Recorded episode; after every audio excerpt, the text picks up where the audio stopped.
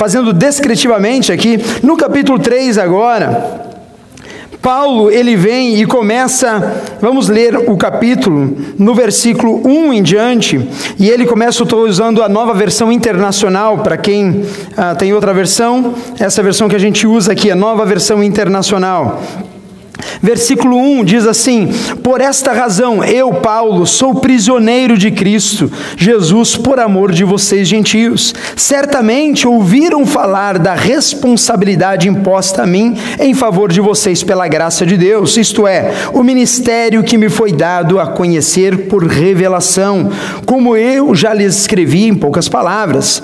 Ao lerem isto, vocês poderão entender a minha compreensão do ministério de Cristo. Versículo 5: esse ministério não foi dado a conhecer aos homens de outras gerações, mas agora foi revelado pelo Espírito aos santos apóstolos e profetas de Deus, significando que, mediante o Evangelho, os gentios são co-herdeiros com Israel, membros do mesmo corpo e coparticipantes da promessa em Cristo Jesus. Versículo 7: Deste Evangelho me tornei ministro pelo dom da graça de Deus a mim concedida pela operação do seu poder. Embora eu seja o menor dos menores de todos os santos, foi-me concedida esta graça de anunciar aos gentios as insondáveis riquezas de Cristo. Amém e amém. Feche teus olhos abaixo da sua cabeça, quero ter uma palavra de oração.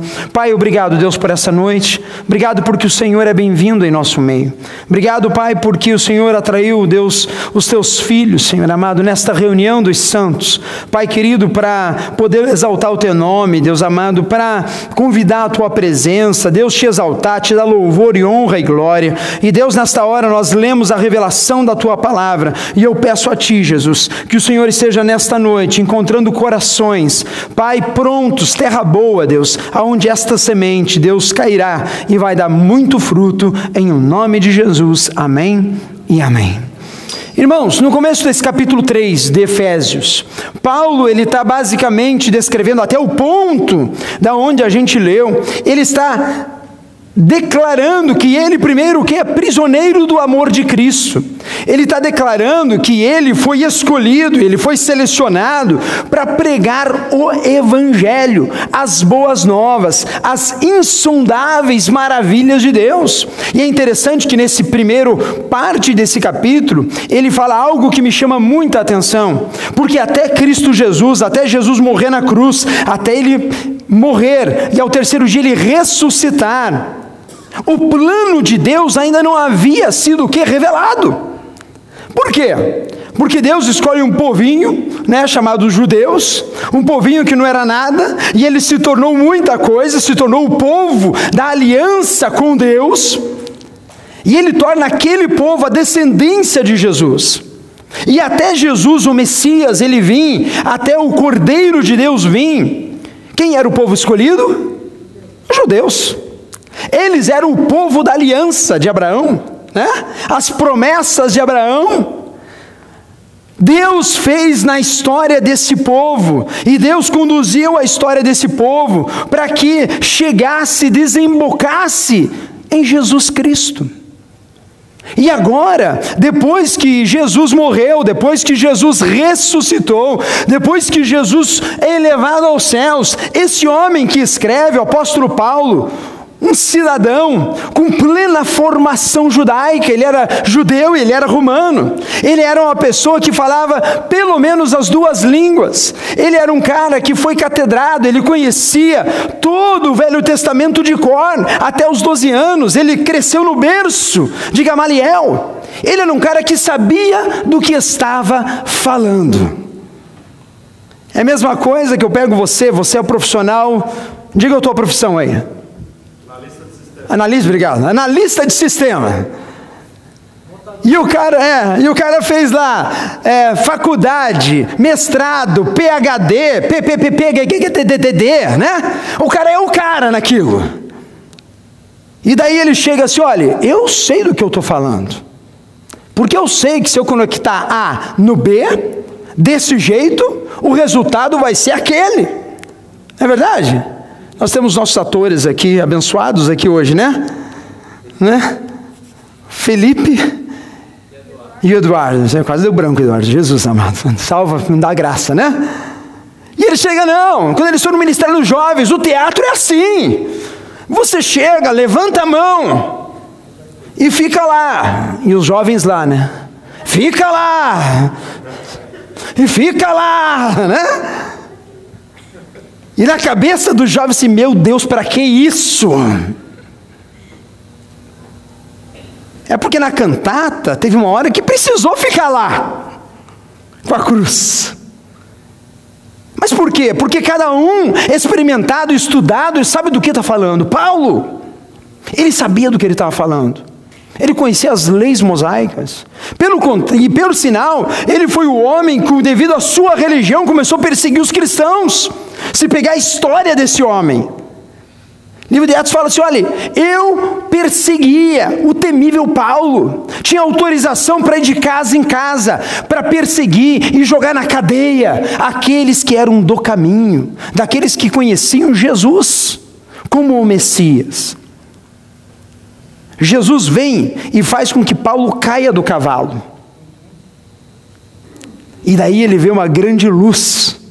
E uma voz vem dos céus e fala: Saulo, Saulo, Quantos conhecem? Por que me persegues? Saulo, naquela hora, caído, falei: Senhor, és tu. Quantas vezes a gente precisou cair do cavalo para ouvir a voz de Deus? Hã? Muitas, é, pastor, ixi, haja cavalo, né, pastor? Meu Deus do céu. Mas Paulo passou essa experiência face a face com o Senhor.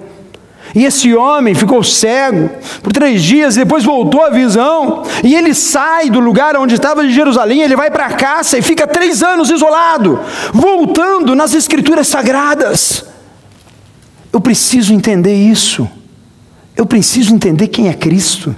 Eu preciso entender quem é Jesus. E quanto mais ele conhece a Jesus, e quanto mais ele compara com as promessas do Messias que viria, do Messias que viria resolver o problema da humanidade, mais ele se depara com o verdadeiro Verbo que se fez carne e habitou entre nós.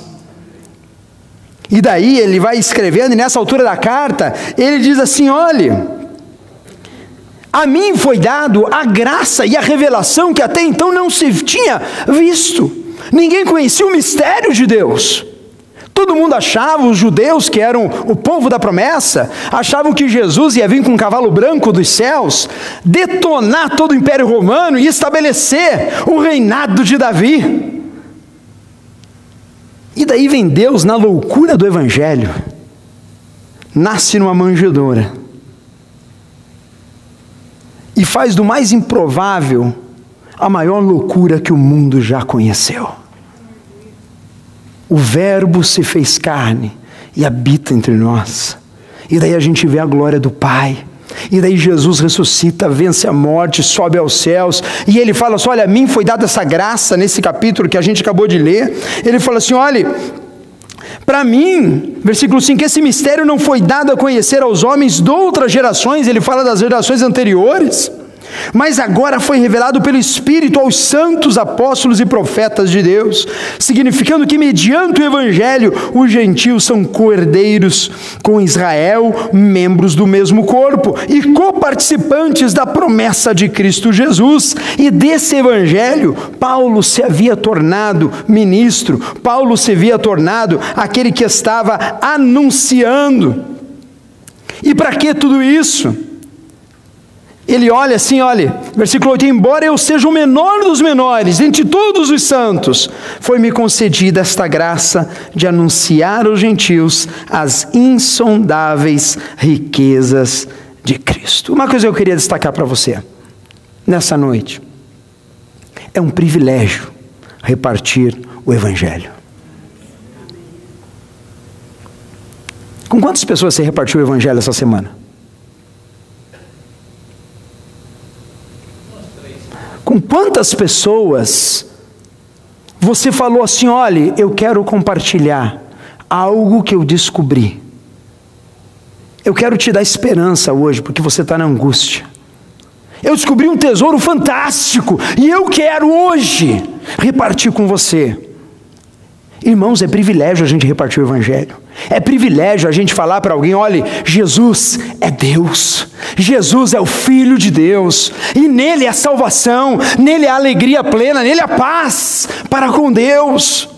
Não perca nenhuma oportunidade, irmãos, porque é privilégio a gente repartir, e é para isso que Jesus chamou. Paulo entendia que ele fala assim: olha, eu, apesar de todos os títulos, apesar de tudo que eu tenho, eu me considero o menor de todos. Sabe por que ele fala isso, irmãos?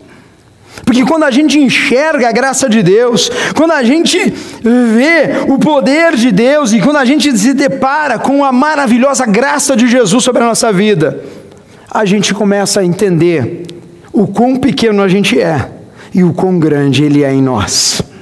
A gente começa a compreender a dimensão, e é isso que ele fala, versículo 10. Fala assim: olha, a intenção dessa graça era que agora, mediante a igreja, a multiforme sabedoria de Deus se tornasse conhecida dos poderes e autoridades nas, nas regiões celestiais.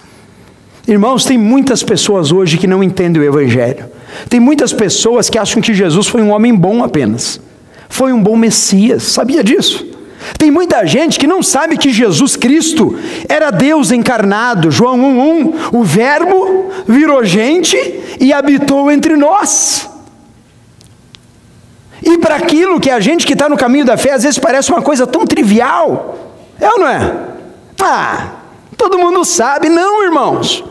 Tem gente que não sabe dessa boa nova ainda, e tem gente que precisa ouvir que há esperança para o coração, para a alma, que há esperança que vai além desta vida, que vai além do governo americano, que vai além do governo brasileiro, que vai além do teu trabalho.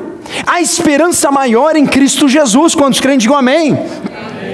E é por isso que é privilégio, e Paulo entendia muito bem isso. Irmão, nunca ache, nunca, como a gente diz em inglês, nunca take for granted, né? Ah, já conheço, já falei. Paulo está falando aqui, olha, é privilégio, para ele era privilégio falar esta palavra aos gentios. Quem que eram os gentios? Era o povo que não era o povo judeu. Era o povo que não era o povo da promessa. Lembre-se que nós estamos falando num contexto de dois mil anos atrás, aonde o povo da promessa era o povo de Israel, o resto era o resto. Paulo vem dizer assim: olhe, Jesus morreu por todos, e esse grande mistério foi revelado em nós, amém? Número 2, versículo 11: temos acesso ao boss, aleluia.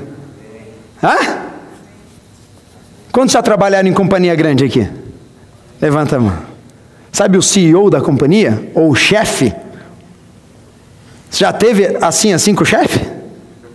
Hã? É bom, né? Todo mundo querendo marcar o horário, você dá licença.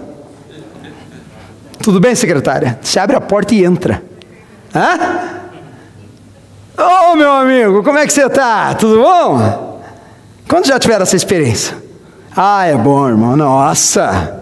Ah, né? É, olha, olha com ele. Eu posso nesse negócio. Olha o que Paulo fala no versículo 11 e 12. De acordo com o seu eterno plano que ele realizou em Cristo Jesus, nosso Senhor, por intermédio de, que tem, de quem temos livre acesso a Deus, em confiança, pela fé nele. O que, que Paulo está falando aqui? Que nós, a igreja, agora, de acordo com o plano eterno de Deus, desde a criação, e agora se completa em Cristo Jesus, e agora através de Cristo, nosso Senhor, nós temos o que? Livre acesso, acesso irmão. É um green card celestial, querido. Hã? Tu sai dos Estados Unidos e entra a hora que quiser, né? Chega na porta da imigração, peito para frente, porque assim, existem duas realidades, uma antes e uma depois do green card. É? Antes do green card, a tua posição com o cara da imigração é assim. How are you, né? Sai até um how are you ali meio assim, mas sai, né? E tu parece aquele patinho escondido, né? Olha de baixo, né? Humilde. Que, que você vai fazer 15 days? only.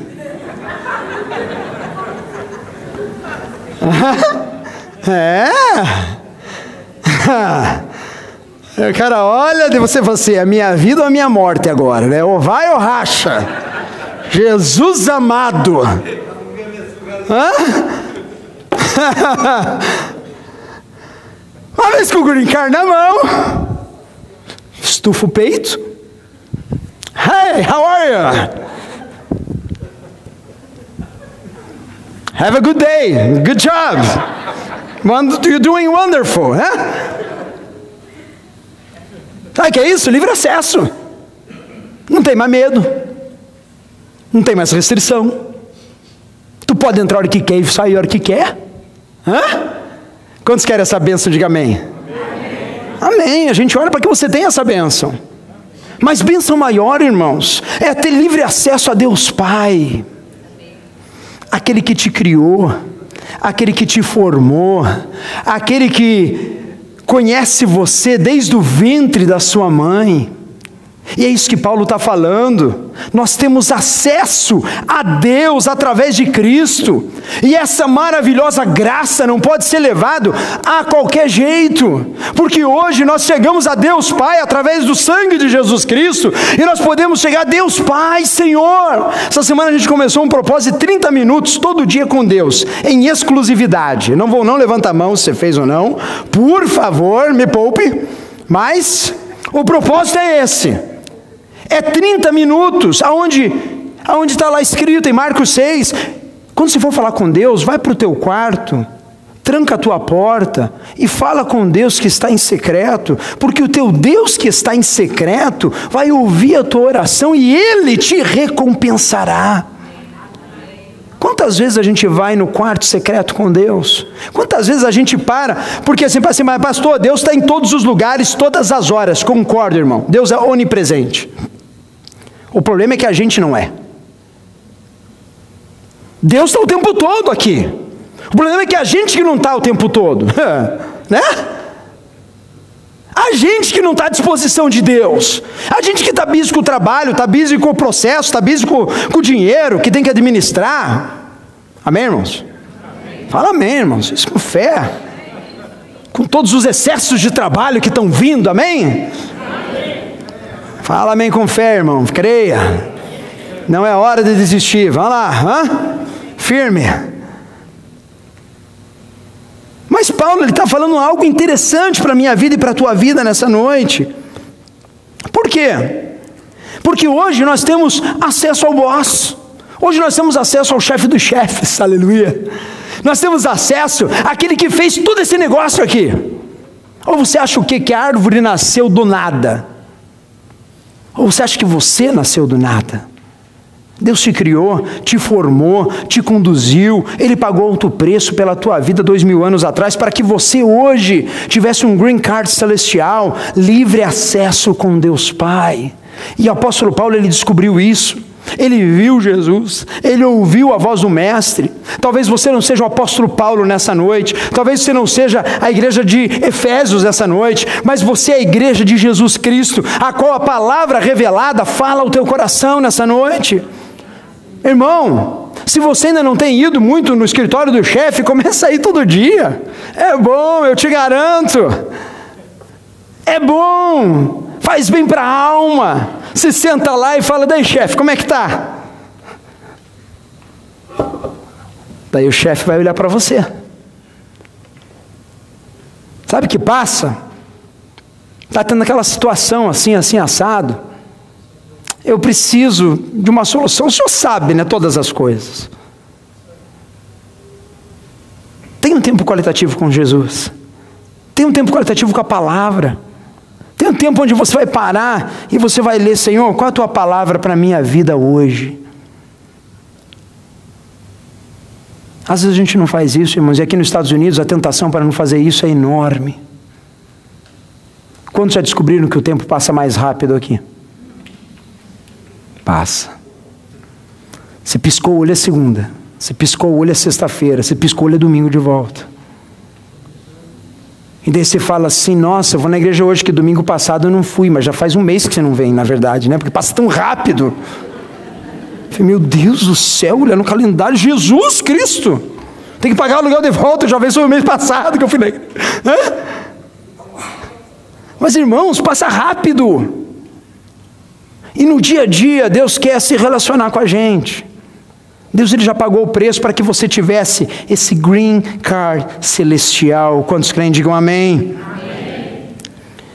Por isso ele segue o texto, e eu queria que você, nesse capítulo 3, pulasse para o versículo 16 agora. Para a gente correr no tempo. Ele fala assim: Oro para que, com as suas gloriosas riquezas, Ele os fortaleça no íntimo do seu ser, com poder, por meio de seu espírito, para que Cristo habite em seus corações mediante a fé. E oro para que vocês, arraigados e alicerçados em. Vamos falar junto isso? Arraigados e alicerçados em. Oh meu Deus do céu, essa é uma oração que a gente devia fazer todo santo dia. Por quê? Porque a palavra diz assim que no final dos tempos o amor de muitos faz o quê? Esfriaria. Eu estava comentando, nem sei com quem essa semana, falei, já percebeu que hoje em dia ver desgraça no feed do Facebook virou uma coisa comum? Com quantas vezes você se compadece com alguém que está sofrendo no teu feed do Facebook? Ah, mas é tão normal. Agora você, eu, salvador do mundo, agora? Ficar chorando o dia inteiro? Hã? Porque a gente arranja o quê? Pretextos para nossa indiferença em relação ao próximo. Essa que é a verdade, irmãos. A gente todo dia, a gente arranja pretexto para não se envolver para não tomar as dores, para não tomar a dor do outro, para não ser igreja na verdade, porque ele fala assim: olha, nós, ele ora pela igreja, pelas gloriosas riquezas, que eles sejam fortalecidos aonde? No íntimo do ser. O que, que ele está dizendo? Lá no meu interior, nos meus sentimentos, lá onde a minha alma, onde eu habito, porque eu digo, deixa eu dizer para você, vou ficar aqui já. Você não é o que está passando por fora. Por fora, você pode estar aqui tudo bonitão, sem barriga. Que está rindo aqui? É. Que é isso, irmão?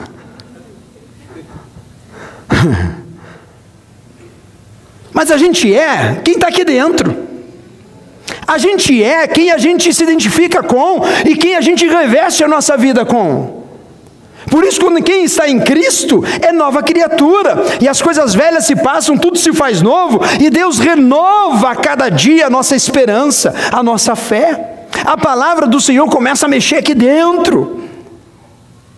E talvez você esteja aqui hoje e Paulo está falando assim: olha, se fortaleça, se fortaleça no íntimo do teu ser, irmão. Porque a gente pode estar bonitinho todo dia, cabelinho cortado, se vestindo da marca, posando de quem está bem legal, mas aqui dentro é o que vale, aqui dentro o coração é que vale. Quanto mais Cristo a gente tiver dentro de nós, mais a representação de Deus vai começar a fluir em nosso meio. Irmãos, muitas vezes a gente precisa fazer a oração que Paulo está fazendo pela igreja. Se fortaleça no íntimo do teu ser, não deixe o teu coração ser abalado, não deixe a sua autoestima ser abalada. Você não é o que os outros falam que você é, você é aquilo que Cristo fala que você é, em nome de Jesus. Você é filho de Deus, você é novo nascido, você é alguém que tem o Senhor Deus Todo-Poderoso dentro de você, aleluia. Por isso, ele fala assim: olhe, fortaleça no íntimo do seu ser com poder pelo Espírito Santo de Deus. Para que a Cristo habite em nossos corações. Jesus falou assim: Eis que estou à porta aí. Se alguém ouvir a minha voz e abrir a porta do seu coração, aí sim eu entrarei, cearei com ele e ele comigo. Irmão, Jesus nos mostrou, e a Bíblia está clara de, de grandes exemplos, aonde quando a gente ceia com alguém, quando a gente senta à mesa para repartir o pão, isso representa o quê? Comunhão, representa intimidade, representa que a gente tem intimidade com Ele. Por isso ele fala assim: olha, esteja arraigados e alicerçados no quê? Ah, o quê? Vamos falar forte, no amor. Oh, Deus amado. Enraigados. Quer dizer ter o quê? Raízes. Raízes que numa árvore ela sustenta diante o vento. Raízes que são profundas, aonde pode bater aqui uma tensão aqui, uma luta lá, um desmoronamento aqui ou lá, mas eu estou firmado na rocha, o meu alicerce é no amor. Agora, muita gente se faz um equívoco sobre isso. Porque Paulo, dentro do contexto, ele está falando do amor. Que amor que ele está falando?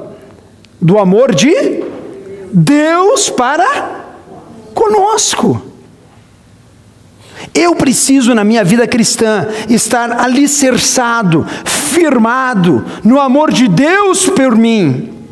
E no momento que eu aceito esse amor, que eu recebo esse amor, e que eu começo a andar nesse amor, guess what? A minha vida como igreja, como família, com relacionamento, com casamento, com os filhos, com a profissão, todas as outras coisas, irmãos, elas começam a fluir. E quando eu falo começa a fluir, não quer dizer que não vai ter mais problema. Porque a gente já descobriu que Jesus estava falando sério quando ele disse assim: olha, no mundo tereis o quê? Aflições. Mas tende o quê? Bom ânimo. Porque eu já venci esse mundo. Irmãos, esse teu inimigo, essa tua dificuldade, esse teu desafio já está vencido em Cristo Jesus. Aleluia. Agora nós precisamos hoje estar alimentados desse grande eu sou que a gente estava cantando até agora. Ter o nosso, a nossa vida alicerçada, enraizada no amor de Deus. Quando a gente tem essa consciência, a gente precisa diariamente checar o nosso coração. A Bíblia diz assim que o coração é enganoso.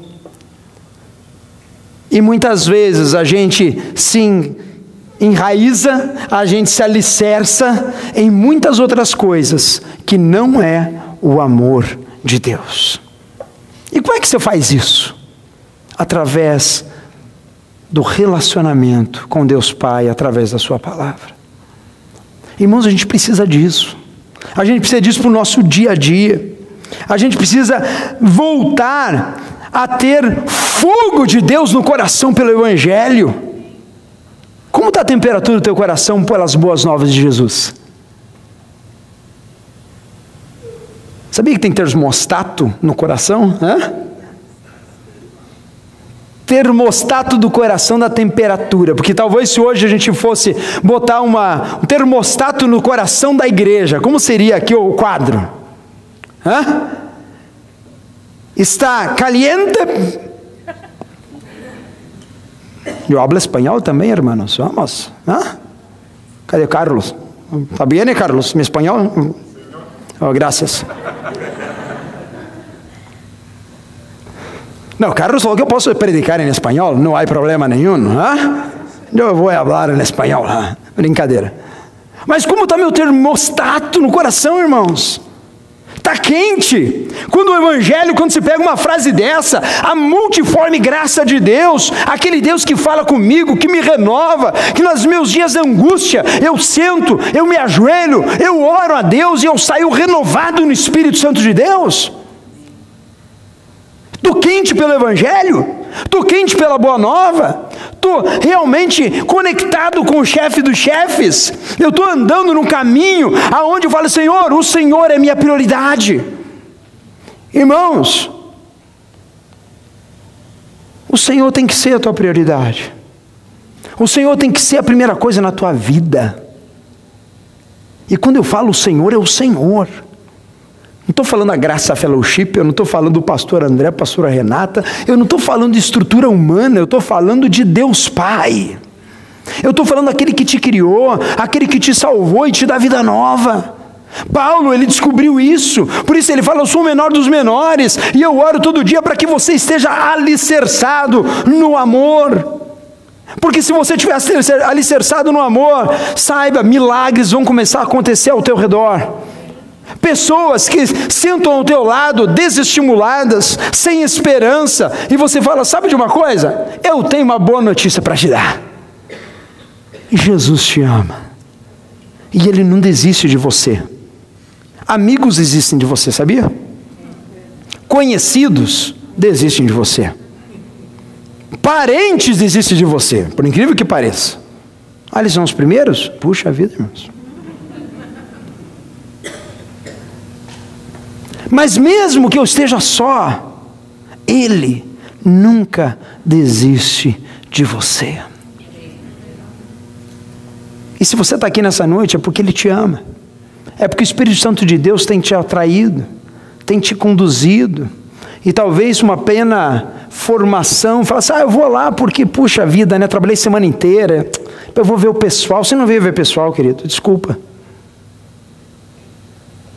Você veio ouvir daquele que te criou, daquele que te ama, e fala assim: olhe, eu quero que você tenha relacionamento comigo porque eu sou o boss nessa história. Se eu não edificar a tua casa, você vai trabalhar a vida inteira e você vai construir as coisas em cima de areia. E no primeiro vento que vier, você vai desmoronar, o teu projeto vai desmoronar e nada mais vai funcionar. Mas aquele que constrói a sua casa na rocha, ele ouve as palavras do Mestre e ele começa a colocar em prática. E daí, irmão, pode vir vento, pode vir tempestade, pode vir crise financeira, pode vir o surpresa, pode vir os de repentes da Bíblia, né? Pode vir os de repentes da vida. E nada, nada vai me abalar. Porque a palavra diz assim que nada pode me separar do amor de Deus. O que pode me separar desse amor tão grande de Deus pela minha vida? Será a aflição, a morte? O que pode? Nada. Irmão, você chegou aqui nessa noite em nome de Jesus para ouvir esta declaração das Escrituras Sagradas. Que você esteja alicerçado a tua vida em Deus e somente no Senhor. Que as suas raízes sejam profundas na palavra de Deus que o seu alicerce possa ser naquilo que única, que é imutável, a presença de Deus Pai em nossa vida. Amém? amém.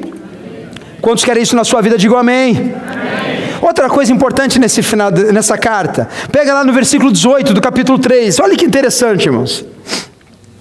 E ele fala assim: olha, isso eu gosto muito. Porque isso que a gente faz aqui com a Graça Fellowship e outros irmãos fazem com outros nomes de igrejas, é um projeto divino. Quer saber? Olha aqui. Ele fala no versículo 18: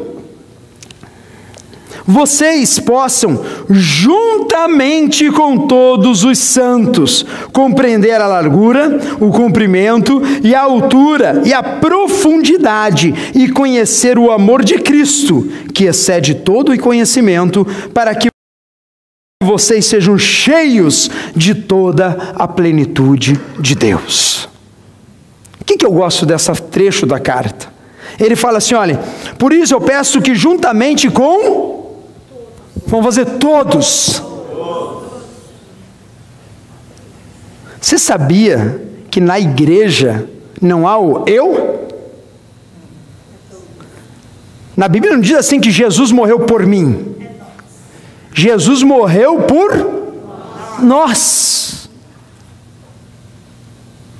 Não há uma pessoa dentro desse salão que seja substituível. Não há uma pessoa nesse salão que possa ter outra pessoa que faça a sua parte. Sabe por quê? Porque nós somos corpo de Cristo.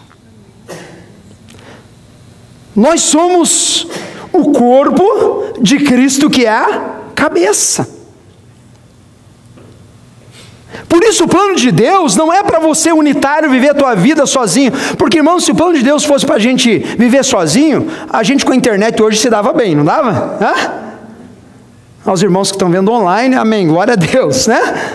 É uma ferramenta poderosa, mas tem que congregar, irmão. Tem que estar envolvido numa igreja local. Você tem que ter sangue, você tem que ter gente, você tem que ter irmão para chorar com o que chora. Porque o plano de Deus é que nós andemos juntos, suportando uns aos outros, caminhando uns com os outros, expressando o amor de Deus um pelos outros. Porque expressar o amor para aquele que está do outro lado é que nem parente no Brasil, todo mundo é legal, jóia e perfeito. É ou não é? Quando você pensa nos teus amigos, falar, parente é muito pessoal, né? Todo mundo que está longe é maravilhoso, irmão. Se só lembra das qualidades do cidadão e da cidadã. Até o Brasil, depois de seis meses aqui, tu começa a achar, puxa vida, o que, que eu estou fazendo aqui? O leiteiro era tão bonzinho. Tô com uma saudade do cãozinho, da dona Hermínia, que morava três casas do quarteirão da minha casa.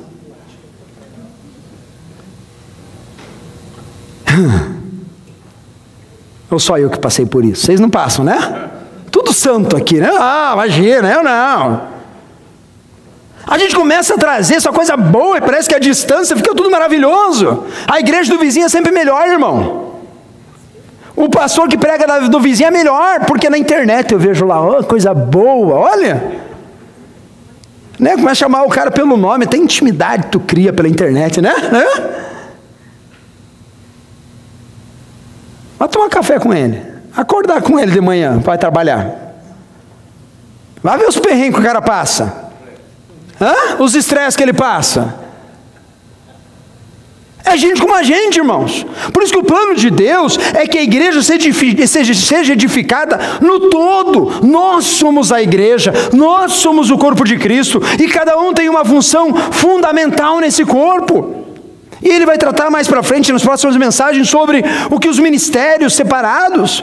Mas irmãos, agora, para hoje, ele está chamando a nossa, nossa atenção. Olhe, juntamente com todos os santos, compreender, irmão, a gente só compreende a largura, o comprimento, a altura e a profundidade, e conhece o amor de Cristo que excede todo entendimento, quando a gente anda com gente.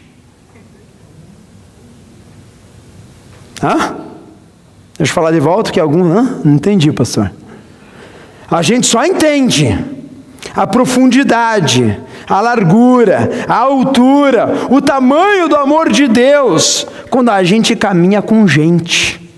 Sabe por quê? Porque amar a distância é fácil. Agora eu quero ver amar no dia a dia. Hã?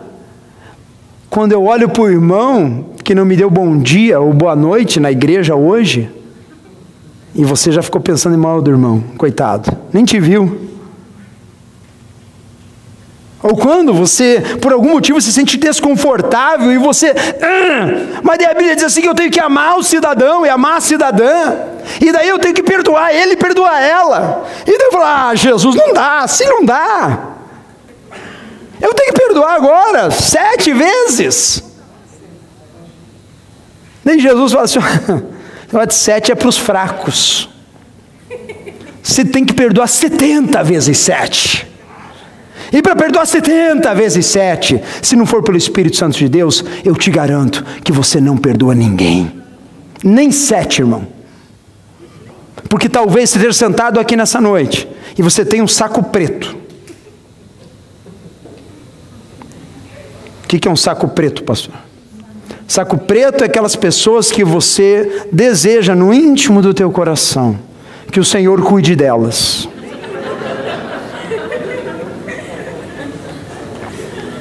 E daí você fala: Senhor, com esta eu não posso mais. Te entrego a ti, Jesus. Saco preto nela. Pá! Queima no inferno. Não, não, Senhor. Hã? Tem gente que anda com dois sacos, né? Levanta a mão para adorar, irmão. Não dá, pastor. Estou segurando aqui. Estou ajudando Jesus, né? Mas o plano de Deus para nós é andar, irmãos, em comunidade, igreja, suportando uns aos outros e crescendo na palavra da verdade. Por isso que a gente está estressando, faça eco, se envolva. Sabe por quê? Porque aqui todo mundo é perfeito, irmãos, com algumas exceções alguns né, desvios no meio do caminho. Mas a gente é perfeito aqui, domingo, de 7 às 9. É bom demais, né? Vem aqui, está centro, está em paz do Senhor, irmão, paz do Senhor, irmã. Deus te abençoe, boa semana e vai, né?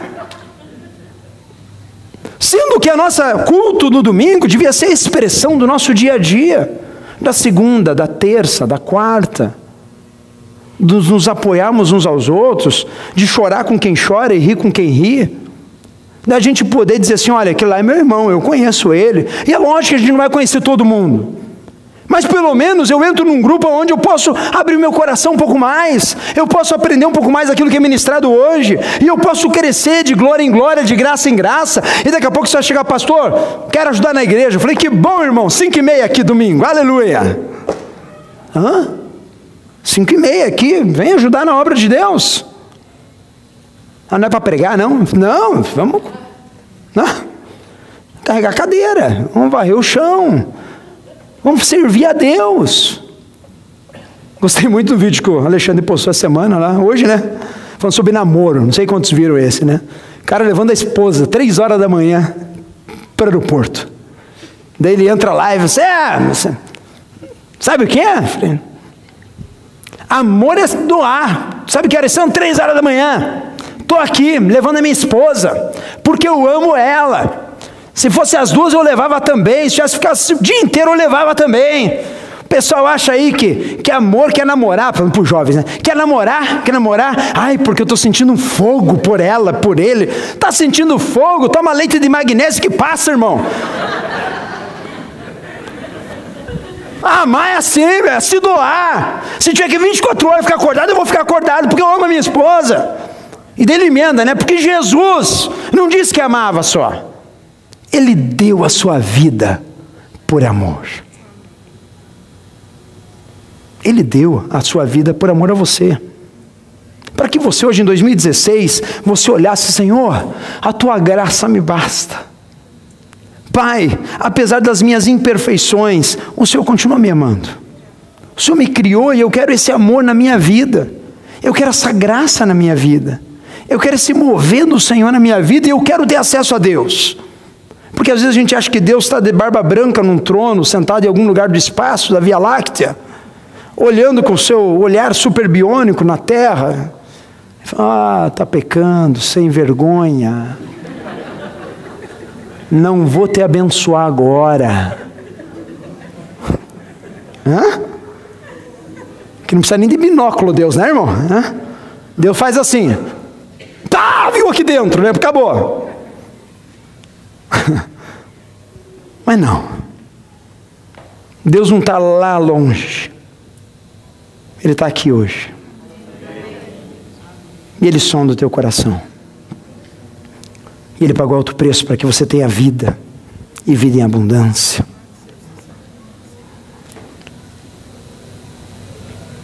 Porque Ele quer fazer infinitamente mais na tua vida. Para a gente finalizar, versículo 20 e 21 do capítulo 3 de Efésios. Aquele que é capaz de fazer infinitamente mais do que tudo o que pedimos ou pensamos, de acordo com o seu poder que atua em nós. A Ele seja a glória, na igreja e em Cristo Jesus, por todas as gerações, para todos sempre. Amém e amém. É muito interessante, irmãos, porque dentro do contexto do que Paulo está falando, o infinitamente mais de Deus aqui, ele não está falando da casa, ele não está falando da conta bancária, ele não está falando dos bens materiais que você deseja adquirir, ele está falando dentro do contexto que, gente, a graça super maravilhosa de Deus, que é Deus ter se feito carne, habitado entre nós e ter refeito a amizade entre Deus e os homens. Ele desfez a inimizade, a Bíblia diz, para que hoje a gente tivesse acesso a Deus Pai. Para que hoje a gente chegasse dele e falasse: Senhor, o Senhor é capaz de fazer infinitamente mais na minha vida. Irmãos, o infinitamente mais na nossa vida começa aqui dentro no coração. Começa com intimidade com Deus. Começa no entregar o seu coração verdadeiramente ao Senhor Deus. E se eu fosse destacar um ponto alto dessa mensagem hoje, eu queria fazer essa pergunta para você hoje. A sua casa, a sua vida, ela está enraizada, ou ela está alicerçada no Senhor Jesus? Verdadeiramente. A sua vida no dia a dia, ela está alicerçada, enraizada no Deus Criador. que fez os céus e a terra, e que se revela em nós e que trabalha em mim e trabalha em você? Isso é uma coisa que só você e Deus pode, você pode responder a Deus porque Ele sabe. Mas quando a gente está enraizado no Senhor, e quando a gente está alicerçado em Deus, a nossa casa, que é a nossa vida, ela não vai cair para a direita e nem para a esquerda. A nossa esperança não fica baseada nas circunstâncias externas, mas a nossa esperança está no Deus Criador que fez os céus e a terra. Paulo ele finaliza, olha o infinitamente mais de Deus para a tua vida. Talvez se eu perguntasse aqui, olha, o presidente Obama vai estar aqui hoje, o que você pediria a ele? Green card, pastor, né? É uma covardia fazer essa pergunta aqui, né? Tudo bem, vamos lá. Mas, é. Mas sabe o que é bom a gente dar risada? Porque quando a gente tem intimidade com Deus e a gente está na presença dEle, as coisas são mais leves, as coisas são agradáveis. E pode bater vento, pode bater tempestade, pode bater o vento norte, né? O imprevisível da traição, o imprevisível da falência, o imprevisível da perda do trabalho, o imprevisível da falta de expectativa para o dia de amanhã. Mas eu posso olhar para cima e falar assim: ó, porque Ele vive, porque Ele está em mim, eu posso crer no meu amanhã. Eu não tenho temor, e eu sei que todas as coisas estão sob controle de Deus Pai.